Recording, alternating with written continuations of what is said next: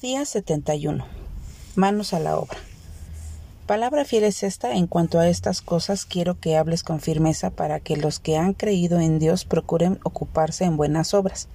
Estas cosas son buenas y útiles para los hombres. Tito 3.8. Al leer este versículo en la carta a Tito, puedo ver que el enfoque principal es el cambio que ocurrió en el corazón del apóstol Pablo y la importancia de la unidad en el cuerpo de Cristo que somos cada uno de nosotros. Es también de suma importancia poder entender que, siempre que la palabra de Dios es expuesta y que la gracia de Dios hacia la humanidad es declarada, se percibe la necesidad de buenas obras.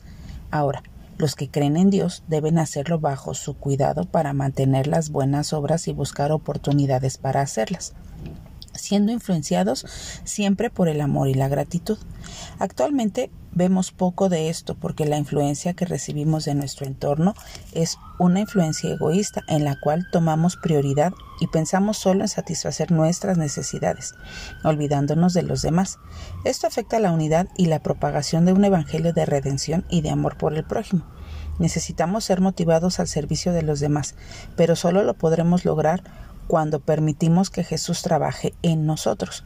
Como creyentes debemos hacer buenas obras, buenas obras de servicio hacia los demás. Para ello debemos practicar lo que hemos creído, recordando que una fe sin obras es muerta. Por ende, debemos buscar hacer el bien.